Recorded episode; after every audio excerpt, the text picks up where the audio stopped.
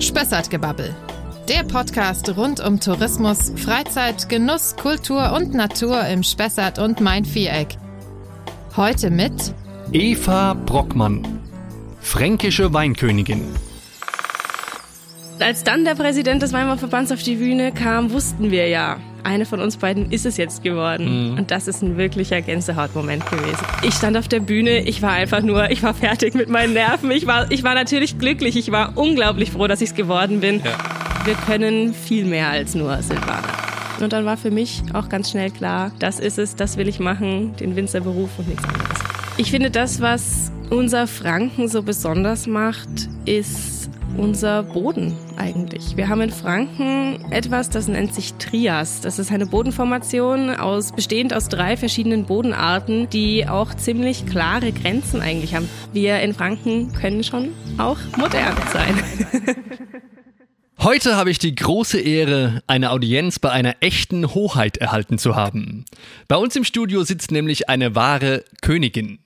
Genauer gesagt, die amtierende fränkische Weinkönigin. Mit bürgerlichen Namen heißt sie Eva Brockmann, ist 23 Jahre alt und kommt aus Heibach. Von der Weinbaugemeinde Großwaldstadt, wo sie bei einem Weingut erste Erfahrungen im Weinbau sammeln konnte, wurde die ausgebildete Winzerin als Kandidatin ins Rennen geschickt und seit Mai dieses Jahres sitzt sie auf dem Thron. Damit stellen wir hier in unserer Region am Main erstmals seit mehr als 50 Jahren wieder die fränkische Weinkönigin. Was dieses Amt für sie bedeutet, welche Herausforderungen die Kandidatur mit sich brachte und natürlich über die fränkischen Weine. Darüber möchte ich heute mit Eva sprechen. Hallo Eva. Hallo. Es freut mich wirklich sehr, dass du heute bei uns hier im Studio bist. Das ist wirklich eine Ehre, die fränkische Weinkönigin. Wie ist es denn so als Hoheit? Es ist irgendwie immer noch so ein Stück unbeschreiblich für mich, weil es es ist immer noch nicht so ganz angekommen, dass ich wirklich die fränkische Weinkönigin geworden bin, auch wenn ich jetzt schon etliche Monate eben dieses Amt innehabe. Aber es ist einfach schön. Es macht mir unheimlich viel Spaß. Bevor wir da ins Detail gehen, vielleicht nochmal die Frage, ist es in etwa so, wie du dir gedacht hast, dass es sein würde, oder gab es auch schon Überraschungen? Es ist schon ein Stück weit so, wie ich mir es vorgestellt habe. Man kann ja auch, ähm, wenn man die letzten Weinköniginnen so ein bisschen verfolgt hat, sich ein Bild davon machen, mhm. was in diesem Amtsjahr ungefähr auf einen zukommt. Aber natürlich, wenn man das Ganze dann selbst erleben kann, erleben darf, ist es schon nochmal ein Stück weit immer eine Überraschung, was da auf den Terminen wirklich auf einen zukommt. Aber es macht noch Spaß. Sehr. Sehr gut. Ja, da stellt sich natürlich die erste Frage, wie kamst du überhaupt auf die Idee, fränkische Weinkönigin werden zu wollen und wann kam dir zum ersten Mal dieser Gedanke? Der erste Gedanke, dass ich das irgendwann zumindest mal probieren möchte, kam mir schon 2017. Da habe ich meine mhm. Winzerausbildung angefangen und habe mich dann auch das erste Mal wirklich näher mit dem Amt beschäftigt, habe dann auch damals Kontakt zu der damals amtierenden Weinkönigin gehabt und da habe ich gesehen, was das für ein unglaublich schönes Amt ist, wenn man das innehaben darf. Und ja, seit 2017 spielt so bei mir dieser Gedanke ein bisschen im Kopf rum und äh, ja, dann war es jetzt dieses Jahr 2022 für mich soweit, dass ich mich beworben habe. Die letzten zwei Jahre über Corona ist ja sowieso nicht gewählt worden. Mhm. Und deswegen habe ich jetzt quasi meine erste Chance genutzt.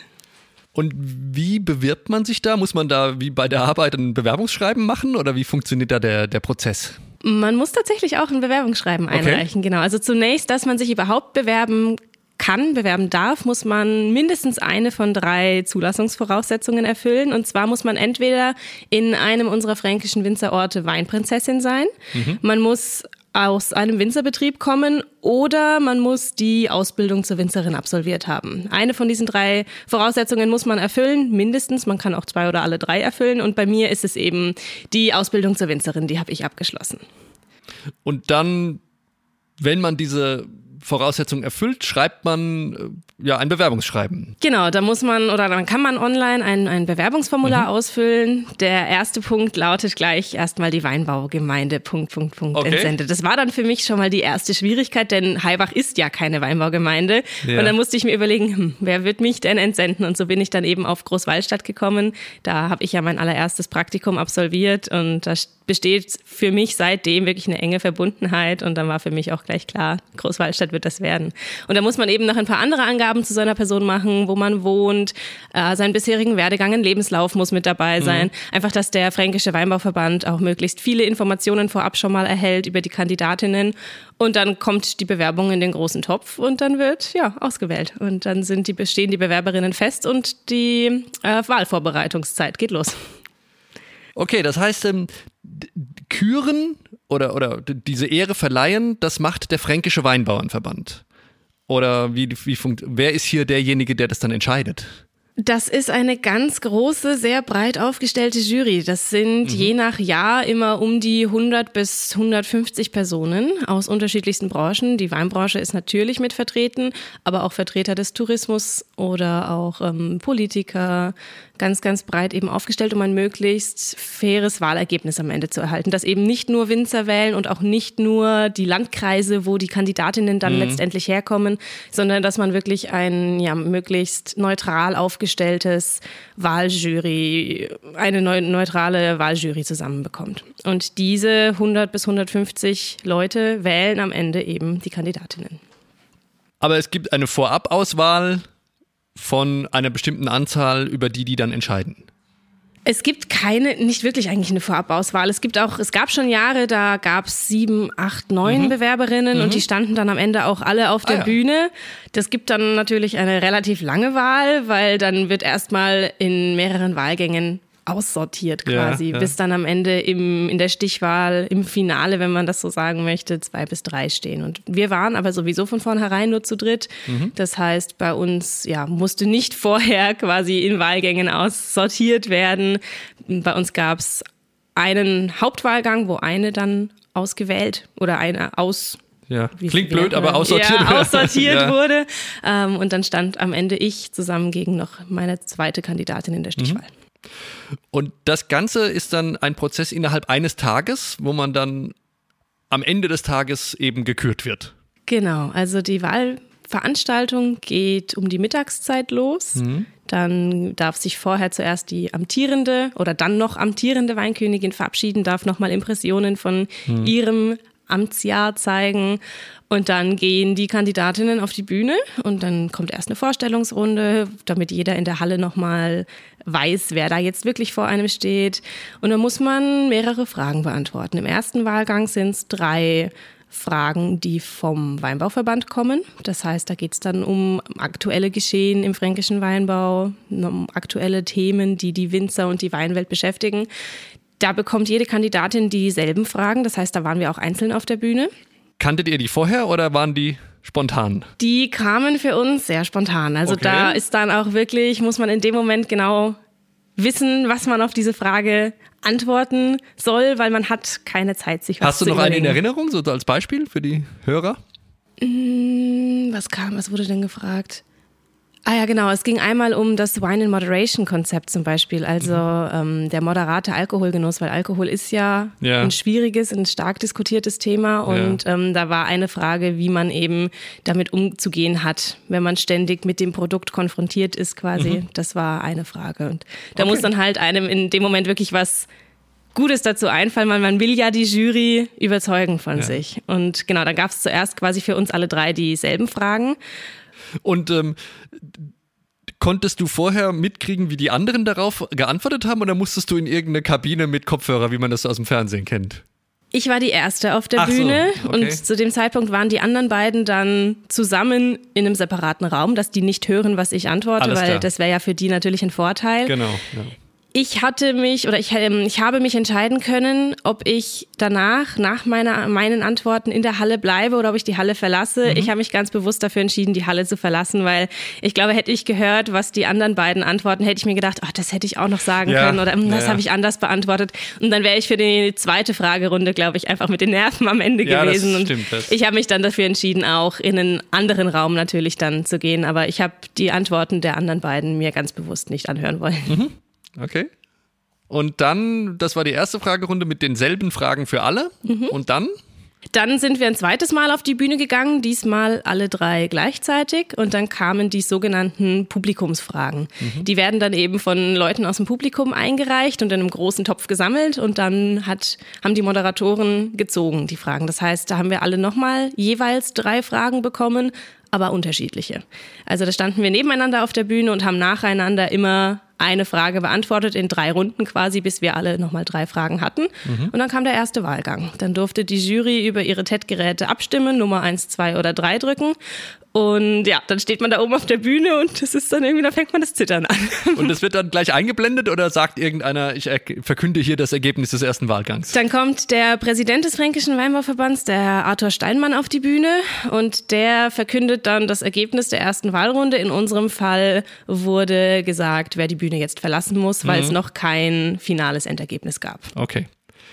Dann war schon mal, dann war schon mal erstes Aufatmen wahrscheinlich, dass ja. man nicht die war, die als erstes gehen muss. Genau, ganz kurz ja. aufatmen, als man gehört hat, dass man noch drin ist. Aber mhm. dann geht's ja in die Stichwahl und dann war die Nervosität wieder voll da. Und war zwischendrin nochmal äh, eine Präsentation oder gleich da im Anschluss die Stichwahl? Gleich Stichwahl. Okay. Also man verlässt okay. die Bühne nicht mehr, man Aha. bleibt gleich drauf, weil das Ergebnis muss äh, zu einer Uhrzeit eigentlich feststehen, weil das am Ende dann am Abend gleich im Fernsehen verkündet mhm. werden soll. Das heißt, man braucht, ich glaube, bis 17 Uhr, spätestens 17.30 Uhr, dass das Ergebnis, wer jetzt die neue fränkische Weinkönigin ist. Das heißt, das muss dann auch irgendwann mal relativ schnell feststehen. Und dann standen wir dann nur noch zu zweit auf der Bühne und wir haben beide gezittert. Wir hatten ja. beide einfach nur Angst, weil wir wollten es ja beide werden. Ja, und uns ja. war beiden klar, eine von uns beiden muss die Bühne noch verlassen. Und ja, dann hat jede von uns nochmal eine Frage bekommen, ist ah, wieder, ähm, kamen zwei Umschläge rein. Mhm. Und ich glaube, wir durften den Umschlag auswählen. Und dann, ja, haben wir beide nochmal eine Frage bekommen. Dann wurde nochmal gewählt. Und als dann der Präsident des Weimarer Verbands auf die Bühne kam, wussten wir ja, eine von uns beiden ist es jetzt geworden. Mhm. Und das ist ein wirklicher Gänsehautmoment gewesen. Da nebeneinander auf der Bühne zu stehen und zu wissen, gleich, gleich fällt ein Name, ja. das war ein ganz, ganz seltsames Gefühl. Und dann fiel dein Name. Und dann und war dann für war mich erstmal alles vorbei. Ich kann mich dann auch erstmal, ich hatte da so einen richtigen Blackout. Ich stand dann ja. auf der Bühne und ich wusste gar nicht mehr, was mit mir geschieht. Also ich stand da einfach nur, die Halle muss so laut gewesen sein. Meine Familie, meine Anhänger aus ja. Großwallstadt, die müssen durch die Decke gegangen sein, was das Jubeln angeht. Und ich habe das gar nicht mitbekommen. Mhm ich stand auf der Bühne, ich war einfach nur, ich war fertig mit meinen Nerven. Ich war, ich war natürlich glücklich, ich war unglaublich froh, dass ich es geworden bin. Ja. Aber so richtig realisiert habe ich das in dem Moment, glaube ich, noch gar nicht. Das hat ein paar Stunden gedauert. und dann gleich Fernsehen, Radio und, und Jubel und äh, genau. Ja. Dann kam erstmal, hat sich die, haben sich die ganzen Pressevertreter vor der Bühne versammelt und mhm. da waren so viele Kameras auf mich gerichtet und ich saß dann auf dem auf dem Thron mit der Krone auf dem Kopf und wusste gar nicht, in welche Kamera ich zuerst gucken soll. Und dann kam schon der, ähm, der eine Vertreter vom BR auf mich zu und meinte, mhm. ja, wir müssen dann gleich live auch Sendungen. Und dann stand ich da äh, komplett fertig mit der Welt ja. und musste live ins Fernsehen. Zum ersten Mal live im Fernsehen gewesen, war auch mal eine Erfahrung. Mhm. Und hinten dran stand mein Fanclub aus Großwallstadt und meine Familie. Und äh, die haben dann auch ganz, ganz laut im Fernsehen geschrien. nee, also es war so rückblickend, das war einfach ein ganz, ganz toller Abend. Und die, der Akt der Krönung passiert dann gleich nach der Verkündung der, der, der, der Wahl. Also man kriegt, jemand setzt dir wirklich tatsächlich eine Krone auf. Genau, diese ja. Ehre wird der dann ähm, ja, abgetretenen fränkischen Weinkönigin zuteil. Also mich hat die Caroline Meyer gekrönt mhm. und es war wirklich so, mein Name ist gefallen, dann ist meine andere Kandidatin von der Bühne begleitet worden, die musste nicht alleine gehen, das fand ich auch einen okay. sehr schönen Akt. Ja. Ähm, alle beiden, die es nicht geworden sind, mussten die Bühne nicht alleine verlassen, die mhm. sind von den Moderatoren untergehakt worden und ähm, durften die Bühne dann zu dritt verlassen. Das war irgendwie mhm. einfach mhm. schön, finde ich, dass man da nicht alleine als Verlierer in Anführungsstrichen gehen muss. Und dann bin ich auf den Thron gesetzt worden und dann stand die Caro Meier hinter mir und hat mir die Krone aufgesetzt. Ist das immer die gleiche oder wird die jedes Jahr neu gemacht? Das ist immer die gleiche. Okay. Seit 74, glaube ich, gibt es diese Krone schon. Naja. Ah, genau, die wird von Weinkönigin zu Weinkönigin weitergegeben. Wie trägt sich das? Ist das schwer oder ist das, merkt man das gar nicht? Ich habe die Krone tatsächlich mal gewogen. Die wiegt 140 Gramm. Klingt nicht so viel, fühlt sich aber erstaunlich schwer an. okay. Nein, aber sie trägt sich eigentlich ganz angenehm. Also sie mhm. drückt ein bisschen. Das ist ja, hat auch die Caro Meyer, also meine Vorgängerin, am Wahlabend gesagt, dass sie nach einigen Stunden des Tragens das Drücken anfängt. Das kann ich schon auch bestätigen, aber ich habe eine Position am Kopf gefunden, das sitzt sie sehr gut. sehr gut. Wie ist das denn jetzt? Ähm das ist sozusagen ja mit die höchste Ehre, die man als Winzerin oder als Frau im Weinbau vielleicht erreichen kann, obwohl ich glaube ich, wenn ich richtig liege, korrigiere mich, wenn es nicht stimmt, es theoretisch auch möglich wäre, dass ein Mann Weinkönig wird oder? Genau. Das wäre doch machbar, ne? Das ist machbar. Das hat sich nur bisher noch keiner getraut. Gut, aber vielleicht kommt das ja noch. Ähm, aber äh, das kann man natürlich nur machen, wenn man sich dem Wein hingezogen fühlt, wenn man eine Ausbildung hat oder aus einer Weinbaugemeinde ähm, stammt, hast du ja alles schon erläutert. Wie, wie war das denn? Wie kamst du eigentlich zum Wein? Also du hast dieses Praktikum gemacht, aber warum überhaupt mit 16 ein Praktikum beim Winzer? Ich habe meinen Realschulabschluss in Bessenbach auf der Realschule gemacht, mhm. wusste aber, dass ich mein Abitur im Anschluss nachholen möchte.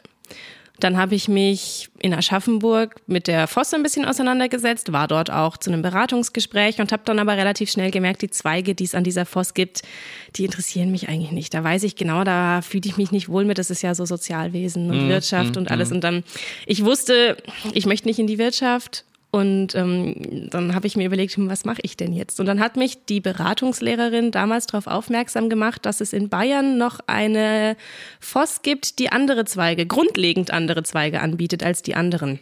Mhm. Und die Voss ist in Triesdorf, das ist im Landkreis Ansbach, ein ganz kleiner Ort.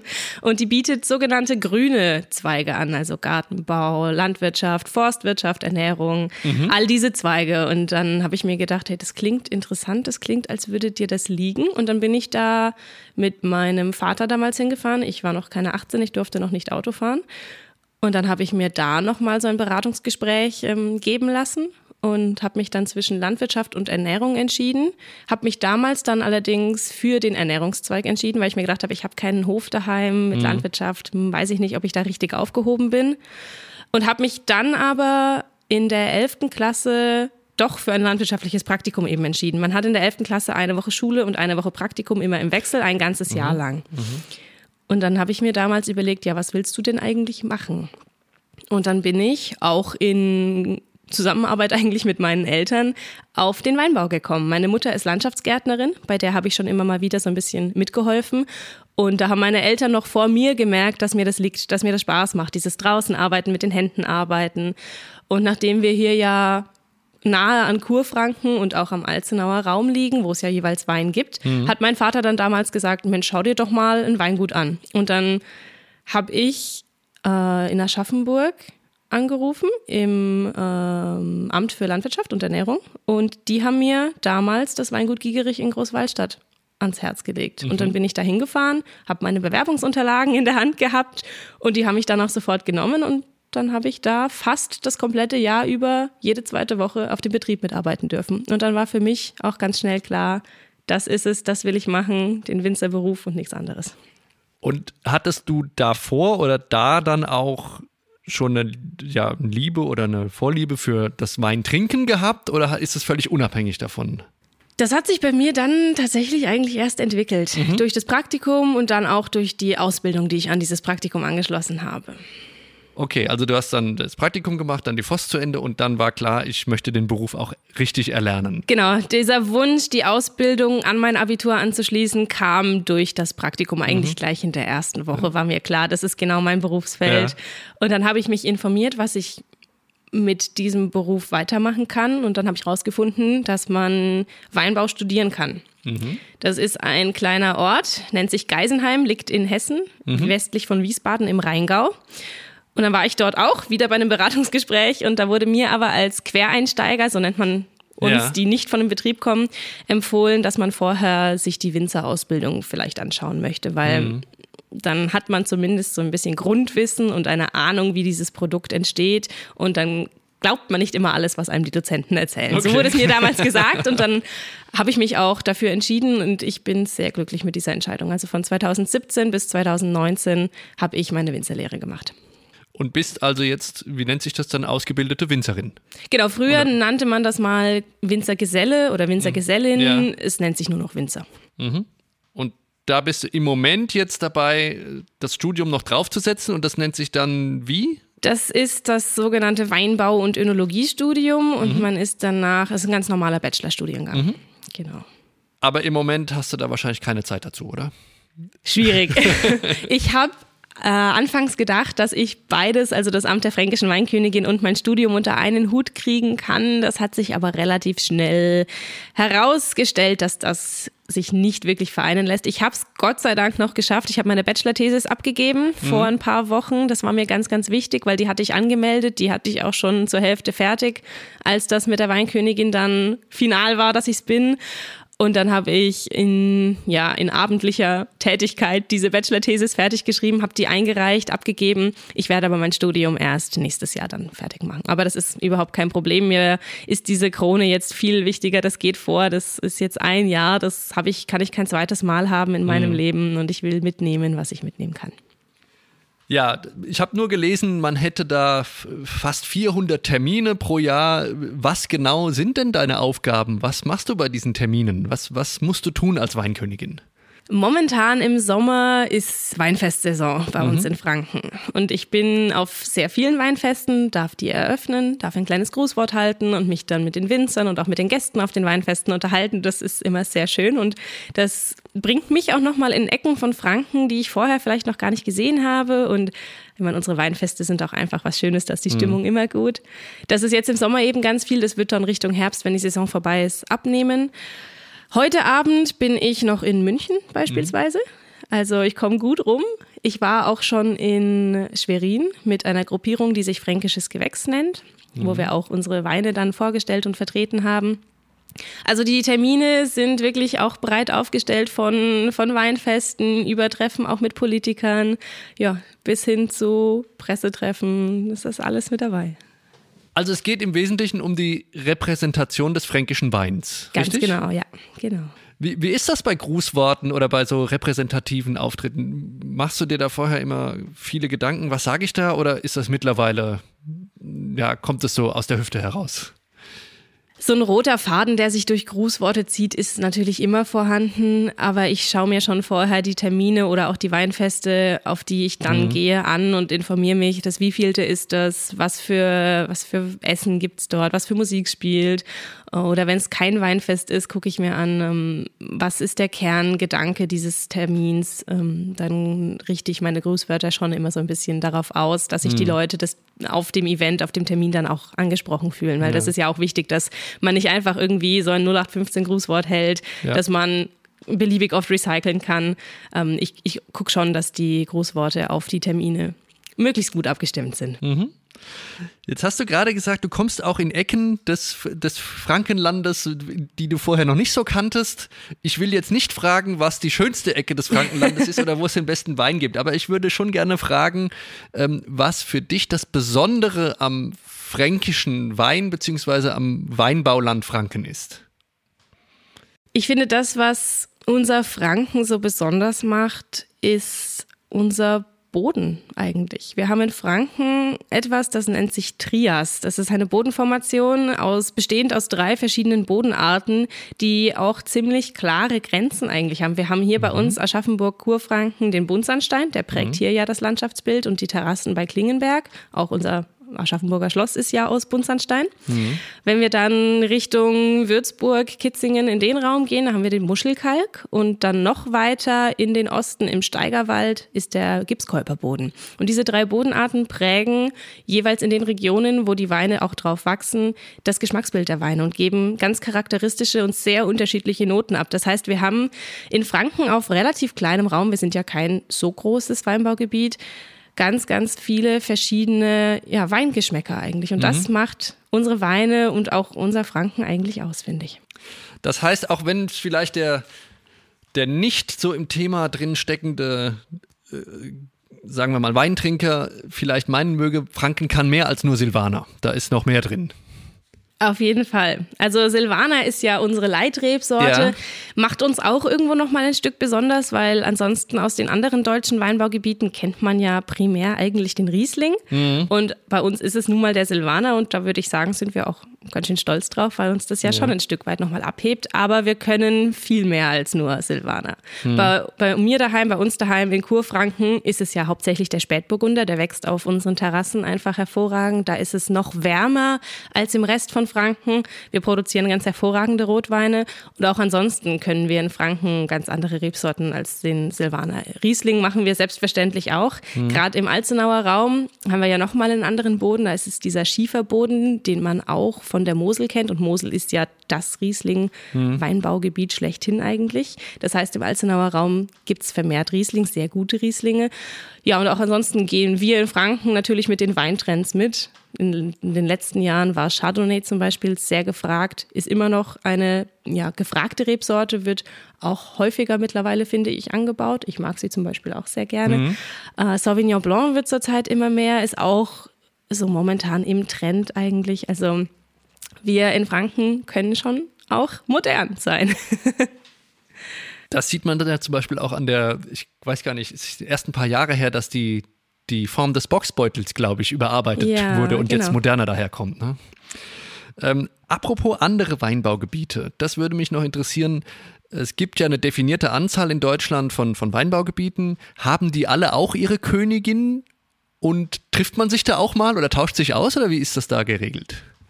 Ja, wir haben in Deutschland 13 Weinbaugebiete mhm. insgesamt und jede dieser 13 Gebiete hat die eigene Gebietsweinkönigin. Also mhm. es gibt insgesamt 13 Weinköniginnen in Deutschland und die deutsche Weinkönigin. Man trifft sich untereinander schon, auf jeden Fall. Spätestens, wenn man zur Wahl der deutschen Weinkönigin antritt, wo man ja gegen die anderen Gebietsweinköniginnen dann ins Rennen geht. Aber auch sonst bei, wenn man mal ein anderes Weinbaugebiet besucht, trifft man dort auf die dortige Weinkönigin. Ähm, genau, also. Ist das, ist das automatisch, dass man dann gegen die, an, an, gegen die anderen Weinköniginnen für die deutsche Weinkönigin kandidiert oder muss man dann nochmal sich bewerben und den Prozess anstoßen? Man muss sich nochmal bewerben. Also nur weil ich jetzt fränkische Weinkönigin mhm. bin, heißt es nicht, dass ich automatisch zur Wahl der deutschen Weinkönigin gehen muss. Aber es könnte in Frage kommen. Es könnte in Frage kommen, aber ich habe mich ganz bewusst dieses Jahr dagegen entschieden. Ich werde nicht antreten. Okay. Ähm, wie ist das denn rein aus Interesse, in, gibt es diese Tradition von Weinprinzessinnen, Weinköniginnen auch in anderen Ländern wie Frankreich oder Italien oder ist das nur eine rein deutsche Geschichte? Da bin ich mir jetzt gar nicht sicher, muss ich sagen. Ich weiß, letztes Jahr war ich in Österreich, habe drei Monate in Österreich gearbeitet. Mhm. Da gibt es auf jeden Fall auch Weinprinzessinnen. Aber inwiefern das genauso, ich sage jetzt einfach mal, gehypt wird wie bei uns, das weiß ich nicht. Aber Italien, Frankreich bin ich überfragt. Apropos gehypt, vielleicht nochmal hinterfragt. Ähm, für Menschen, die nicht drinstecken im Weinbau und im, im, vielleicht auch im Weintrinken, die mögen vielleicht manchmal denken, was machen die denn eigentlich so einen riesen Hype um dieses ganze Thema? Aber wenn man sieht, Fernsehen, Radio, äh, also die, die, gesamte Fachpresse, jeder stürzt sich drauf, wir haben jetzt eine Weinkönigin und auch bei uns in der Region natürlich, hast du es gerade angesprochen, Kurfranken und Alzenau und auch im Bereich Markt Heidenfeld haben wir ja auch starke Weinbaugemeinden, die alle völlig aus dem Häuschen waren, dass wir jetzt äh, sozusagen wir die Weinkönigin sind. Wie beurteilst du das selbst? Ist das übertrieben oder ist das in Ordnung so oder wie, wie empfindest du das? Mm, ich empfinde das eigentlich als was ganz, ganz Schönes. Mhm. Ich kenne das auch von meiner Mutter und der Familie meiner Mutter. Meine Mutter kommt aus dem Landkreis Kitzingen mhm. und gerade in diesem ja zentraleren Teil von Weinfranken ist die Weinkönigin einfach was ganz Wichtiges. Und ich finde das ich finde, das ist was Schönes. Wir sind, ich bin eine, ja, im weitesten Sinne eigentlich eine Symbolfigur. Ich bin jetzt ein Jahr lang das Gesicht des fränkischen Weinbaus und ich finde den, den Hype, der darum gemacht wird bei uns in Franken, schon was Schönes, weil es ist ein tolles Amt und auch die Weinprinzessinnen bei uns genießen mhm. ein schönes Ansehen. Und ich finde, das sind auch wichtige Ämter irgendwo, weil es ist ja schon auch ein Aushängeschild, gerade die Prinzessinnen dann für die einzelnen kleineren Weinbauorte. Mhm. Und diese, ja, diese Möglichkeit, unsere Weine nach außen hin zu vertreten, ist schon, finde ich, was Tolles. Wir haben in Franken 80 Weinprinzessinnen, um die 80 Weinprinzessinnen, das ist schon ganz schön viel. Ja. Und die Weinbaugemeinden und auch der Fränkische Weinbauverband, die sind alle, glaube ich, froh drum, dass wir ja, uns dafür entschieden haben, den fränkischen Wein nach außen hin zu vertreten. Ja, und wenn man dann noch wirklich sogar eine ausgebildete Winzerin, beziehungsweise studierte oder bald fertig studierte Winzerin hat, umso besser. Da wollte ich auch nochmal nachfragen, was ist für dich denn, du hast gesagt, du warst seit dem Praktikum eigentlich fasziniert von dieser ganzen Thematik und von dem Beruf. Was macht für dich die Faszination aus, Winzerin zu sein? Ich weiß noch genau, was mich damals so fasziniert hat. Und zwar, dass immer dass die Jahre nie gleich sind. Dass ich zwar jedes Jahr schon die gleichen Arbeiten mache, mhm. in die Jahr, Jahresabläufe und die Arbeiten, die mit den Jahren kommen und mit den Monaten kommen, sind zwar gleich, aber der Jahresverlauf ist ja immer anders. Ich habe eine andere Witterung, ich habe anderes Wetter, mal ist es trockener, mal regnet es mehr. Und dieser Wandel zwar irgendwo schon immer die gleichen Handgriffe zu machen, aber mit ganz anderen Ausgangsvoraussetzungen. Das war das, was mich eigentlich von Anfang an so begeistert hat, weil diese, diese, ja, diese Abwechslung, diese, diese Verschiedenheiten, das fand ich toll, dass man immer auf neue Dinge reagieren muss und immer andere, andere Dinge tun muss, um am Ende das Ausgangsprodukt, äh, das Endprodukt, Entschuldigung, mhm. den Wein in der Hand zu halten. Das hat mich begeistert und es begeistert mich auch immer noch. Ja, ich kann mir das gut vorstellen, dass das wahrscheinlich das auch eine befriedigende Situation ist, wenn man am Ende tatsächlich das auch in der Hand hält, wofür man selber das ganze Jahr gearbeitet hat. Ja, das und ist was ganz auch, Tolles. Ja, und gleich ausprobieren kann und sagen, ja, das ist mein Werk und äh, meistens wird es einem dann wahrscheinlich auch äh, gefallen, was man da in der Hand hat. Kann ich dir vielleicht zum Abschluss noch entlocken, welche Weine du besonders gerne trinkst? Oder darf man das aus politisch-fränkischen Gründen nicht öffentlich verkünden? Oh, ich verkünde das, ich verkünde das eigentlich ganz gerne öffentlich, okay. weil es ist ja, da gibt es eigentlich auch keine richtige und falsche Antwort, weil mhm. jeder Geschmack ist unterschiedlich und deswegen haben wir ja auch so ein breites Angebot an Weinen, weil selbst wenn mir der eine Wein nicht schmeckt, gibt es irgendwo jemanden, für den ist es der beste Wein der Welt. Ja. Also ich ähm, sage eigentlich immer zwei Rebsorten, die ich unglaublich gerne trinke. Ich kann mich nicht auf eine festlegen. Im Weißweinbereich ist es bei mir ganz klassisch tatsächlich der Silvaner. Mhm. Ganz einfach deshalb, weil ich finde, das ist eine unglaublich vielseitige Rebsorte. Der kann vom fruchtsüßen Sommerwein bis hin zum schweren, im Holz ausgebauten Wein wirklich alles. Und da finde ich also je nach Gemütslage meinerseits immer einen Wein, der genau gerade zu meinem, zum, zu dem Anlass passt, wo ich ihn trinken möchte. Deswegen weiß ganz klassisch Silvaner. Mhm. Und im Rotweinbereich irgendwo auch natürlich, weil ich diese Kurfranken-Verbundenheit habe, ist es ganz klar der Spätburgunder. Sehr gut.